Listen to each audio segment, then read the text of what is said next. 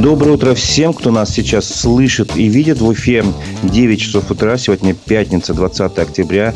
В эфире программа «Аспекты республики». У микрофона Разиф Абдулин. Еще раз всем доброе утро. Сегодня мы напомним о событиях в Башкирии, о которых писали средства массовой информации.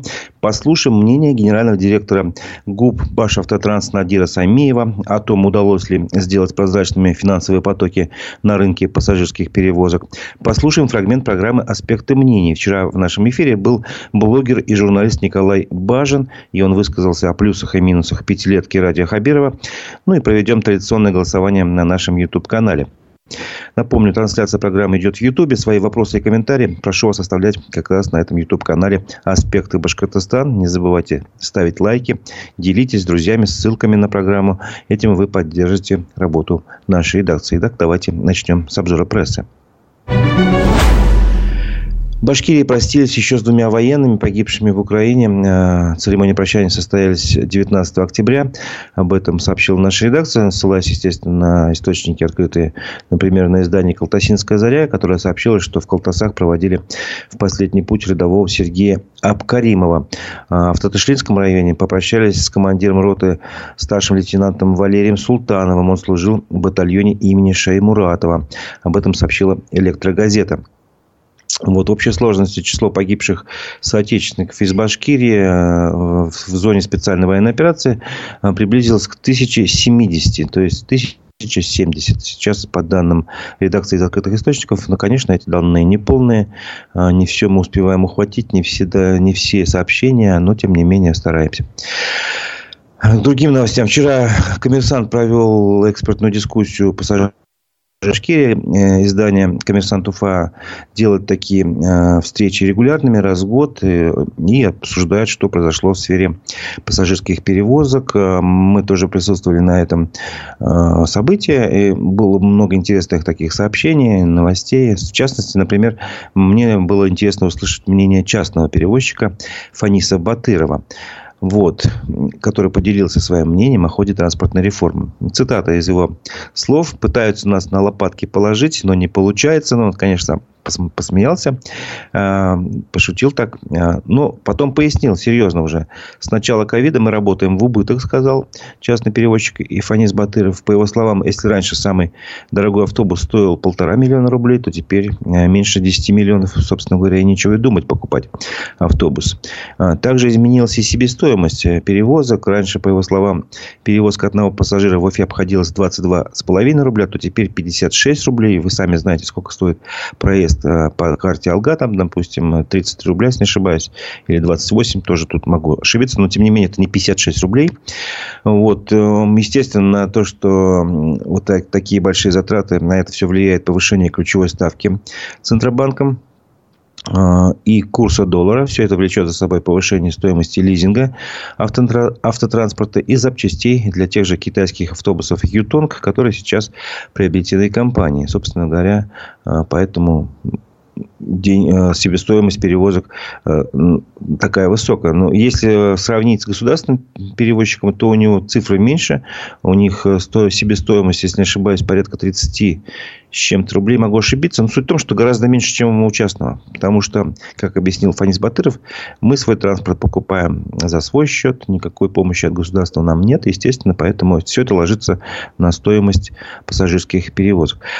А, вот давайте мне генерального директора государственного перевозчика Башавтотранс Надира Самеева послушаем. Мы спросили его о том, насколько удалось выполнить одну из главных задач транспортной реформы, о которой заявили 5 пять лет назад, сделать финансовые потоки прозрачными и уменьшить оборот наличных денег в сфере пассажирских перевозок. И вот что он ответил. Давайте посмотрим.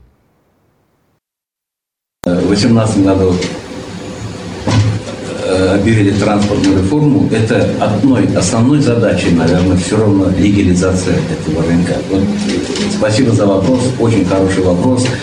Э, почему в 2018 году, э, как сказал Олег Николаевич, естественно, никто не видел, да, сколько перевезенных пассажиров, по какому виду, да, хотя и карты были у Баштранса, да, но сегодня мы уверенно можем сказать, что все прозрачно. И не, недавно объявили, что Башкирия, республика, занимает четвертое, место занимает, да, и 258 миллионов э, перевезла на автобусах. Откуда это взято? Конечно же, наш оператор, да, э, РСК. Все это видно. А там все видно по видам. Вот я четко по ваш автотранс я называю цифры, да, на сегодняшний день 9% э, проезжает по наличному расчету. И, э, значит, э, по карте Алга у нас люди пользуются 52% по карте Алга. Значит, если, если взять, значит, так, 18 год наличный расчет был порядка 65%. Представляете, да? А сегодня, естественно, все проходит через терминал. Терминал или валидатор – ну и так далее. И все прозрачно. И, ну и пользуясь случаем, да, вот хочу э, э, довести объемы, да, э, что реформа, она действительно идет в правильном направлении, да. Э, в 2018 году Башавтотранс за год перевез, э, значит, 79 миллионов пассажиров. А 22 год э, мы закрыли, перевезли 120 миллионов пассажиров как растет объем, да, и прогнозный показатель на 23 год мы пока э, посчитали, естественно, э, 125 миллионов. То есть объемы растут. И э, наряду с прозрачностью вот этого э, рынка транспортных перевозок, я считаю, легализация маршрутов это было мнение генерального директора государственного унитарного предприятия Башавтотранс Надира Самиева. Повторю его цифры. Он сказал, что если раньше до реформы а, обороны личных денег э, в сфере пассажирских перевозок в Башавтотрансе именно оценивался в 60 5%, да, 60, я подсмотрел, 65%, то теперь где-то 9%. То есть, вот с этой точки зрения э, ну, цели транспортной реформы, в принципе, почти достигнуты. Ну, по большому счету, там наверняка не ставилась цель полностью выдавить наличный оборот, но тем не менее. Вот. Но хотел бы вас все-таки спросить, э, уважаемая аудитория, как вы платите в общественном транспорте за проезд? Э, на нашем канале в Ютубе запустим такой вопрос. А, как вы платите в общественном транспорте за проезд? Четыре варианта ответа. Наличными, а, карты Алга, банковской карты. Не езжу на нем. Собственно говоря, вот такое голосование хочу запустить. Убежусь, что оно, эти вопросы у нас есть. Как бы все. Так, Отвечайте. Э, четвертый вариант ответа. Не езжу на транспорте. Понятно, либо вы далеко, недалеко от работы живете, там, или от учебы, вам не надо вообще ездить, либо у вас есть своя собственная машина, поэтому вам не нужен. А, вот, понятно. Все остальные вопросы, а варианты ответов понятны. Наличными, карты Алга, либо банковской карты. Ну, к банковской карте можно отнести, наверное, и если вы оплачиваете смартфоном, потому что там тоже, э, собственно говоря, мобильные приложения банковские используются.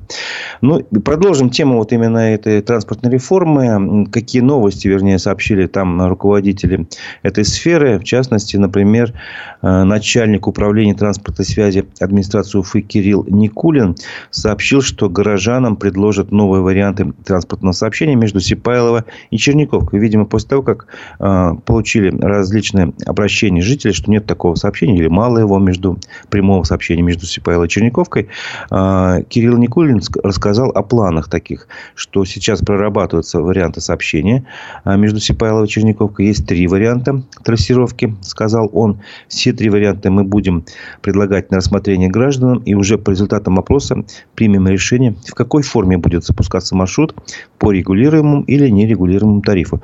Ну, кто разницу не понимает, можно просто сообщить, что э, по регулируемому тарифу тут государство как бы диктует цены.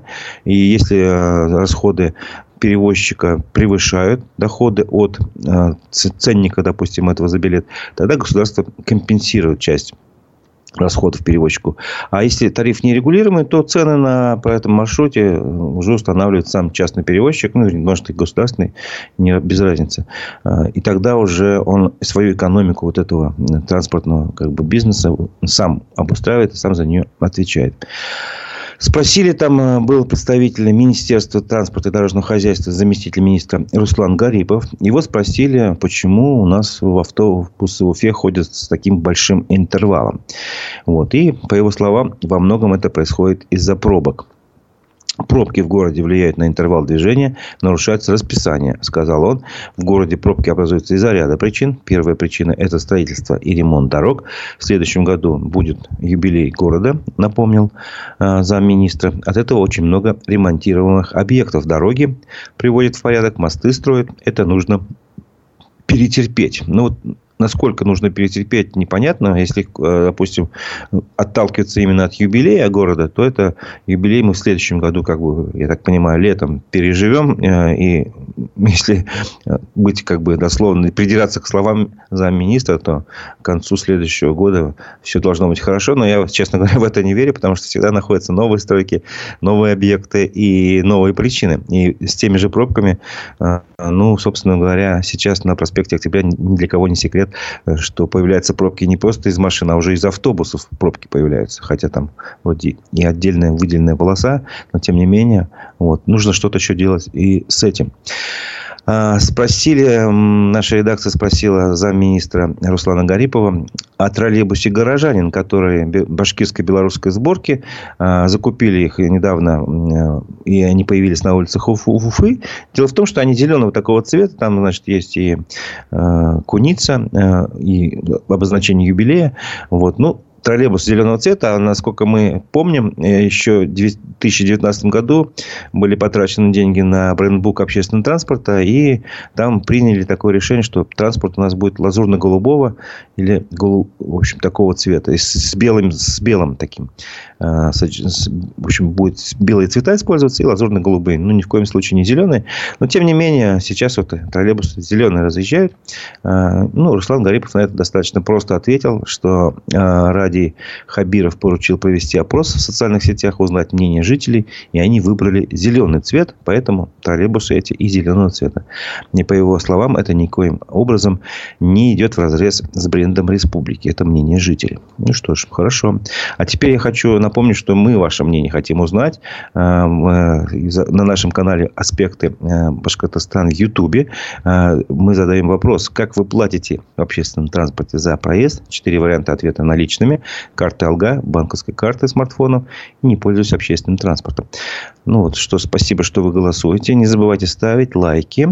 А, продолжаем обзор прессы. Вернее, сейчас ну, давайте немножко по-другому поступим. Сейчас мы от обзора прессы отойдем на время.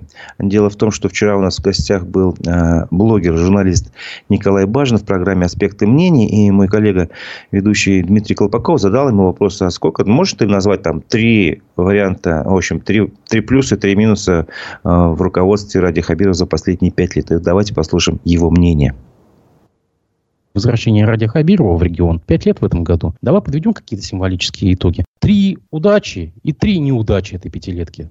Неудача в том, что транспортная реформа, та фраза Техас Хабирова все еще актуальна, мы это видим. Техас остался Техасом. Второе. Неудача Хабирова по Куштау мы видим, что не всегда все от главы зависит. Он старается что-то сделать, но не всегда получается, потому что народ, когда сильно против, это... Ну, там ситуация не совсем однозначная, но все-таки это неудача по большому счету. Ну, еще проблема в том, что мы прекращаем быть промышленной экономикой и остаемся экономикой услуг, потому что, ну, вот это при Хабирове происходит. Это тоже, я считаю, что неудача, но это я понял не так давно, когда побыл на пресс-конференции у Дилары Гундаровой. Тут заводы открываются, АОГА открывается, вот белорусское предприятие открывается. Почему mm-hmm. перестаем промышленная экономика быть наоборот? А тебе скажут, вот смотри, растет. Мы можем открывать какие-то предприятия и так далее, но по налогам это не так, опять-таки. Но пройдемся дальше. Если говорить про удачи Хабирова, наверное, это создание СПЧ, хотя тут спорный вопрос все-таки, но при Хамитове такого не было.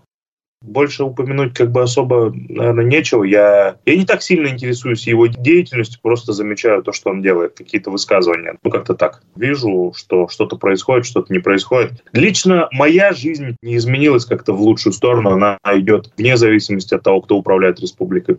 Можно же сравнить это время с Хамитовским. Там был Карнашпан, там был непостроенный скоростной трамвай, скандал с вырубкой леса на Брюхера, а могут там упомянуть э, какие-то непонятные телодвижения с Росгидро и вот этой бетонной монструозной набережной. То есть, если сравнивать то время с этим временем, где было хуже, где лучше? По теме Хамитова свободы слова было, свобод вообще. Но это, наверное, общая тенденция общероссийская. Да не знаю, я с Хабировым никак особо не... Понимаете, он больше автократ. Вот этот вот момент меня немного напрягает. Да, какие-то форумы он проводит, да, он инвестиции привлекает, это, наверное, плюс, потому что действительно что-то происходит. Но качество жизни конкретного гражданина измеряется его карманом и его возможностями. А они, увы, не совсем такие как бы хорошие. При Хамитове спор по Таратау был, с этим по Куштау.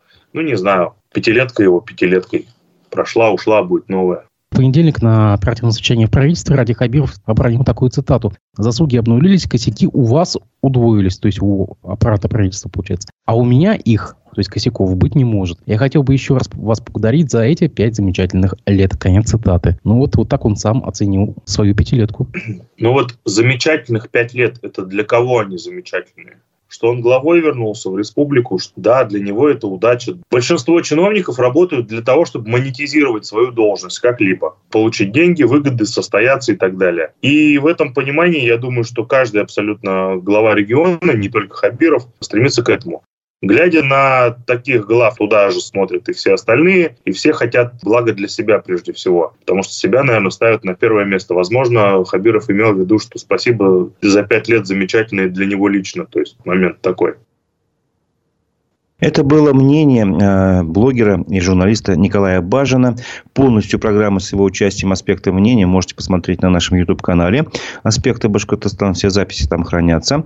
Э, напомню, что на этом же канале сейчас в данный момент идет в чате трансляции голосование. Я прошу вас ответить на вопрос, э, как вы платите за общественный проезд свой? Наличными, карты Алга, банковской карты смартфоном, либо вообще не ездите на транспорте. Собственно говоря, может вопрос не совсем корректно вам покажется, вы можете платить и так, и так, и так. Ну, давайте представим, что вы в основном э, каким э, способом оплаты пользуетесь, или какой вам кажется наиболее удобным, можно и так вопрос как бы сформулировать. Но сейчас он так просто, как вы платите за общественный проезд. Продолжим э, наш обзор прессы. Вот Николай Бажин сказал о том, что, в общем, транспортная реформа во времена Ради Хабирова, мне кажется, неудачным каким-то исполнением.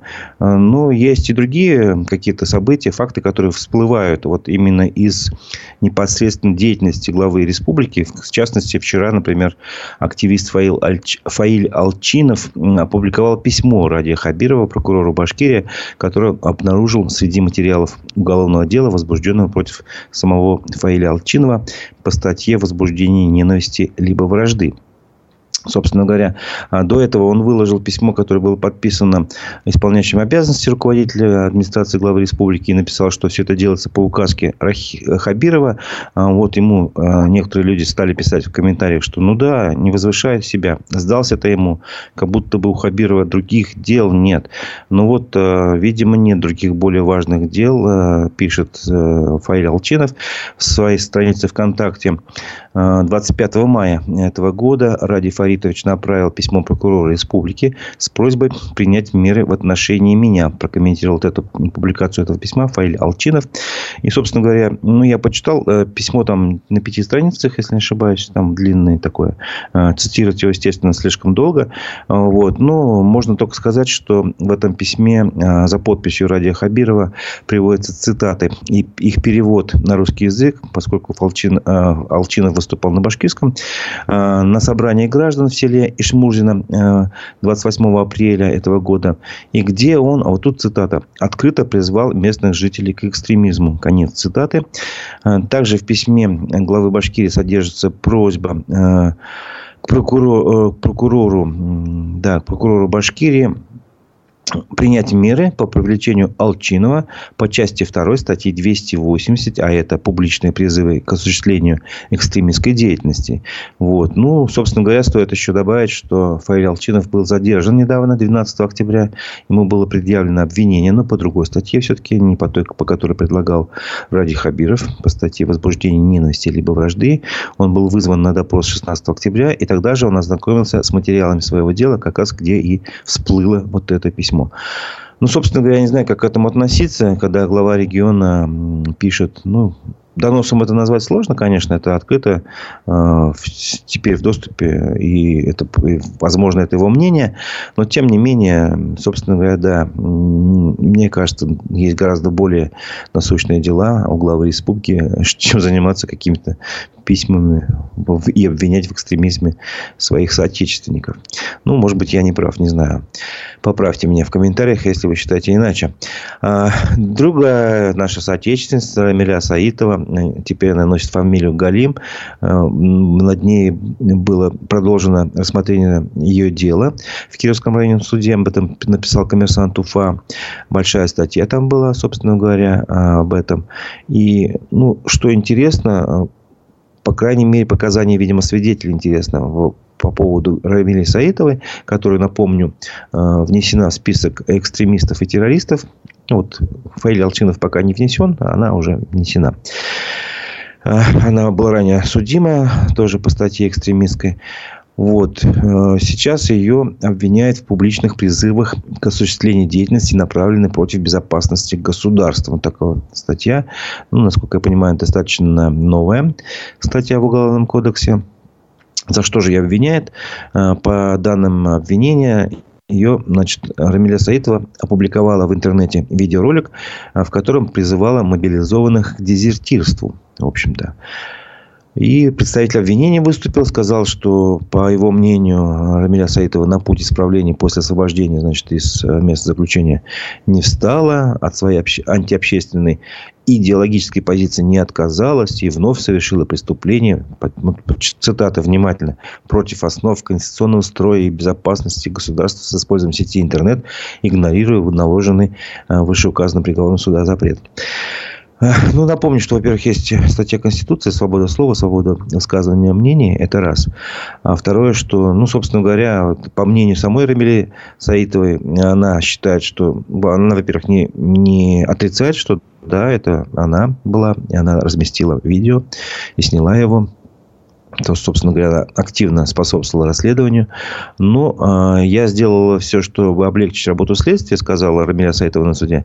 Но где признаки состава преступления? Мобилизованные не являются военнослужащими. Поэтому, собственно говоря, их, их призвать дезертировать, это и как бы не является, по ее мнению, а, уголовно наказуемым. Ну, собственно говоря, сейчас тут все будет на откуп судьи. Э, в свидетели охарактеризовали Рамилю Саитову как честного и прямолинейного человека, от которого, тоже цитирую, исходит только доброта. Она говорит, что думает, может не думает, что говорит, но говорит, что думает, сказал один из свидетелей. Ну, а заставить думать, запретить думать, естественно, сейчас, я думаю, даже при всех условиях э, сегодняшних, сегодняшней реальности, ну, сложно человеку, если он хочет думать. Итак, следующее заседание по суда по этому делу назначено на 13 ноября. Мы будем следить, освещать это дело. А, да, думать тоже можно по-разному. Согласен с комментариями. А, суд в Уфе взыскал с Ольги Комлевой почти 83 тысячи рублей за сверхурочную работу полиции на акциях поддержку Алексея Навального. Алексей Навальный, напомню, а, также внесен в список экстремистов-террористов. Сейчас находится тоже в местах лишения свободы осужден на очень много сроков, даже я запутался там. Сначала на 9 лет, потом на 19, кажется. Вот. Но речь не о нем, а о том, что в его поддержку в Уфе э, уже, дай бог памяти, в 2021 году, если не ошибаюсь, были э, массовые акции. И вот правоохранительные органы решили, что организовала эти акции, по крайней мере, из-за Ольги Комлевой приходилось вызывать на сверхурочную работу кучу полиции с разных районов э, нашей республики. И вот теперь Дюртюлинский район, значит, э, потребовал с нее 82 954 рубля и 86 копеек. Такая точность вот э, за работу э, на этих акциях. Но это один из 18 только исков. Общая сумма всех требований составляет более 5 миллионов рублей. Собственно говоря, тоже не совсем понятно, как так.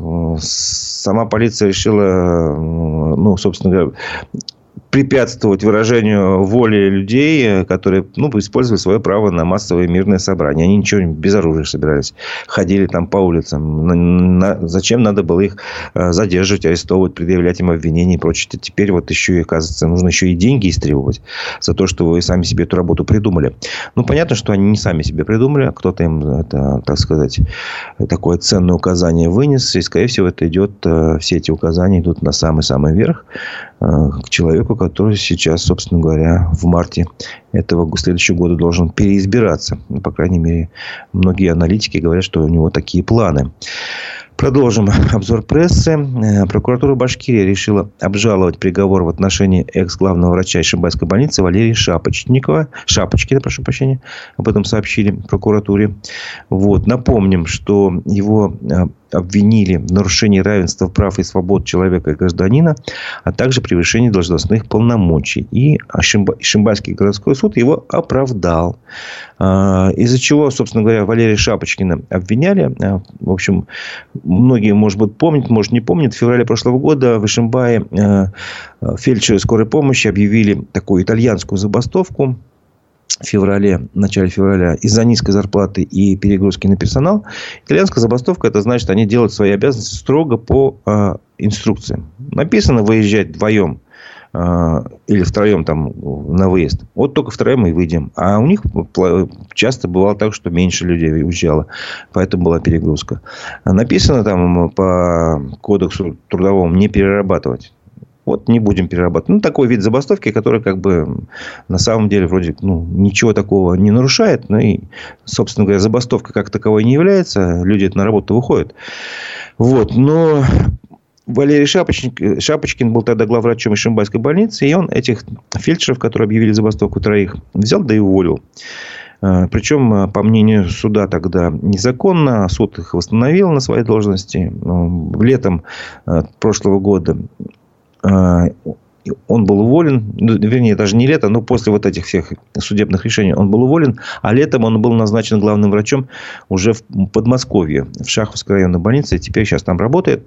Вот. И еще раз напомню, что его обвиняли в нарушении равенства прав и свобод человека и гражданина. То есть, здесь суд и правоохранительные органы видите, как-то решили человека за незаконное увольнение не наказывать, а за то, что человек что-то где-то сказал и, ну, условно говоря, я уверен, что Ольга Комлева э, ну, абсолютно не причастна к организации. Там люди тысячами выходили. Не могла она всех, все тысячи призвать. Ну, как бы это нереально. А вот ее на 18 миллионов, видите, хотят наказать. Ну, да, это такая наша современная реальность. К другим новостям. Ну, давайте ближе к позитиву. Все-таки немножко надо позитива добавить в информационную повестку. Она всегда есть. Они всегда рассказывают государственные средства массовой информации. Мы берем только то, что э, я считаю, ну, считаем важным для общественного мнения. Например, Министерство труда Башкирии подписала проект социального воздействия с предприятием Полиев. А, чем интересен этот проект? Это то, что значит для 60 молодых инвалидов с ментальными особенностями будут созданы рабочие места, трудовые мастерские за три года с помощью а, общественной организации содействия и а, Полиев в данном случае будет выступать спонсором, инвестором, вернее, вот. И это не обычный договор, подчеркнула министр труда, семьи социальной защиты Ленара Иванова. Это не благотворительность, хотя деньги и будут выделены на социальные как бы, дела. Суть в том, что все-таки для достижения социального эффекта, ну, это, согласитесь, социальный эффект, когда молодые инвалиды трудоустраиваются, зарабатывают, да, причем у них ментальные особенности. Вот, привлекается инвестор. Инвестором стал Сибур Благовещенский, ну, то есть Полиев. Когда срок соглашения истекает, государство возмещает инвестору всю сумму, а, вложенную при условии достижения эффекта. Ну, то есть, если будут вот эти мастерские а, работать, и там будет а, то количество рабочих мест, которые указаны в договоре, значит, они, естественно, будут зарабатывать. Но в любом случае государство, если будет достигнута цель, вернет деньги инвестору. То есть, вот такой интересный вариант сочетания взаимодействия государства и какой-то крупной корпорации для того, чтобы трудоустроить э, на, на открытом рынке труда инвалидов. Также можно потом, они овладеют навыками, на их место можно пригласить новых ребят. То есть, это можно потом тиражировать на другие города и районы.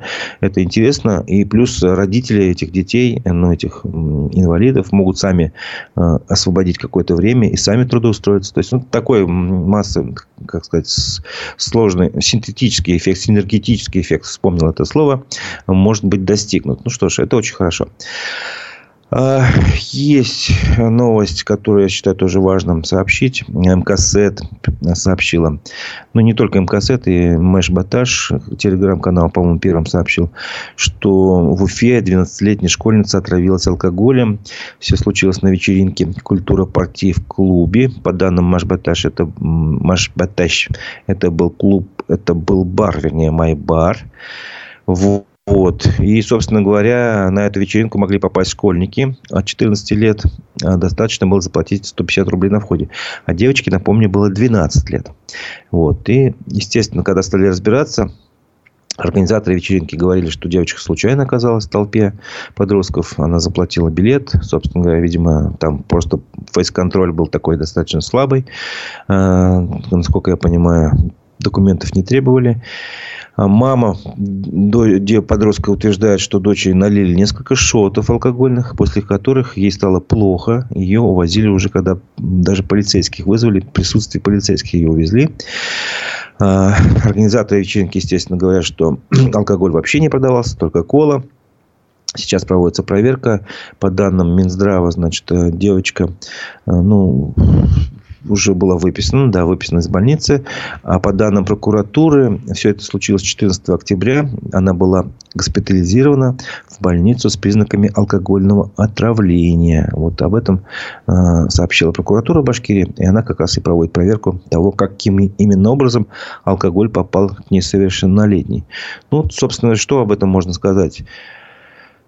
Уважаемые родители, все-таки будьте на связи со своими э, детьми, 14 лет, 12 лет, неважно. Будьте в курсе их дел. Это все-таки опасно для здоровья. Так что, собственно, вот это может привести к печальным последствиям. Слава богу, что э, девочка жива-здорова. Но вот мало ли что. Может быть, все что угодно случится с алкоголем лучше не шутить и вообще лучше не иметь с ним дела. А, к спортивным новостям, но одна новость, она такая политически спортивная, скажем так. Владимир Путин пригласил в Уфу спортсменов из разных стран на форум России спортивная держава, который должен состояться в Уфе в следующем году. Как раз он об этом и сказал а, на таком же форуме, только в Перми. А, об этом сообщил телеканал ЮТВ, но об этом многие СМИ сообщили. В общем, ну, процитирую слова Владимира Путина. В следующем году состоится форум «Российская, «Россия спортивная держава». По традиции он всегда проходит в разных городах нашей огромной страны. На этот раз это будет Уфа, сказал Владимир Путин. А в следующем году Уфа отметит свое 450-летие. Гости форума станут участниками праздничных мероприятий, познакомятся с культурой, историей и наследием еще одного очень самобытного региона России. Вот. Ну и последняя спортивная новость а, в сегодняшней программе. Уфа, футбольный клуб Уфа на этот раз уже уступила Химкам подмосковным и завершила свой путь в Кубке России. А, вчера а, финская команда в гостях проиграла со счетом 0-1. Единственный гол был забит с пенальти на 41-й минуте первого тайма Хитагом Хасонова. Пенальти был назначен после просмотра эпизода в штрафной, когда мяч попал в руку защитника э, Уфимского. Сработала система ВАР. Вот, система видеонаблюдения. Теперь я предлагаю завершить итоги голос... подвести итоги голосования, завершить, собственно говоря, голосование. А, посмотрим на наш э, канал в Ютубе «Аспекты Башкортостан». Вопрос был простой. Как вы платите в общественном транспорте? А, четыре варианта ответов было. Большинство выбрало вариант карты «Алга» 45% наличными 18%, банковской карты смартфоном 18%, не пользуясь общественным транспортом тоже 18%. Ну, карта Алга, значит, показала свою удобность, скажем так, комфортность использования. Собственно говоря, я сам тоже лично пользуюсь картой Алга, когда не забываю ее пополнить ее счет, э, потому что это достаточно удобно. Спасибо за всем, кто принял участие в голосовании. Спасибо всем, кто нас смотрит. Сейчас перейдем э, к вечернему выпуску новостей телеграм-канала «Эхо новости» и познакомимся, какие же основные события в России и в мире вчера, по мнению этого телеграм-канала, произошли. Египет э, завтра, сегодня пропустит сектор газа первые 20 грузовиков с гуманитарной помощью, утверждает египетское издание Аль Джазира News. Э, если в передачу груза не вмешается Хамас, то, то поставки станут регулярными, пообещал президент США Джо Байден после переговоров с главой Египта Абдель Фатах Ас-Сиси. Две пожилые женщины были ранены в результате бомбардировки Береслава российской авиации, утверждают власти Херсонской области. В Волчанске, по данным Харьковской администрации, травмы в результате обстрела с российской стороны получили двое пожилых мужчин. Министерство обороны России эти атаки не комментировали. Поставки Украине дальнобойных ракет ATACMS будут идти на постоянной основе, заверил министр иностранных дел Дмитрий Кулеба в эфире телеканала 1 плюс 1. Первый удар ими был нанесен по аэродромам вблизи Бердянска и Луганска. Судя по спутниковым снимкам, опубликованным изданием схемы после атак российской авиации оставила эти площадки. Государственный совет Татарстана выступил с инициативой штрафовать по статьям о дискредитации армии и призывах к сепаратизму россиян, уехавших за рубеж. Пока закон разрешает наказывать за это граждан лишь на территории страны. Депутаты предложили изменить административный кодекс, пишет РИА Новости. Совет Государственной Думы уже одобрил эту идею. Глава Следственного комитета Александр Бастрыкин потребовал лишать гражданства иностранцев, которые, получив российский паспорт, уклоняются от службы в армии. Ранее глава ведомства уже предлагал направлять натурализовавшихся мигрантов на, войн... на специальную военную операцию в приоритетном порядке. Политзаключенный Алексей Навальный призвал адвокатское сообщество не молчать и выступить с поддержкой троих юристов, защищавших его. Их арестовали по делу об экстремистском сообществе. Ранее открытое письмо о забастовке подписали более 200 адвокатов.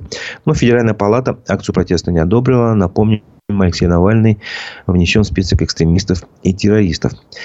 Создателя проекта «Бессмертный барак» Андрея Шалаева задержали в Твери. На него намерены составить административный протокол. Проект «Бессмертный барак» посвящен сохранению памяти о политических репрессиях советского времени, а также о пострадавших и погибших в результате преследований. Это был вечерний выпуск новостей телеграм-канала «Эхо новости». На этом наша программа завершается, но не завершается наша работа.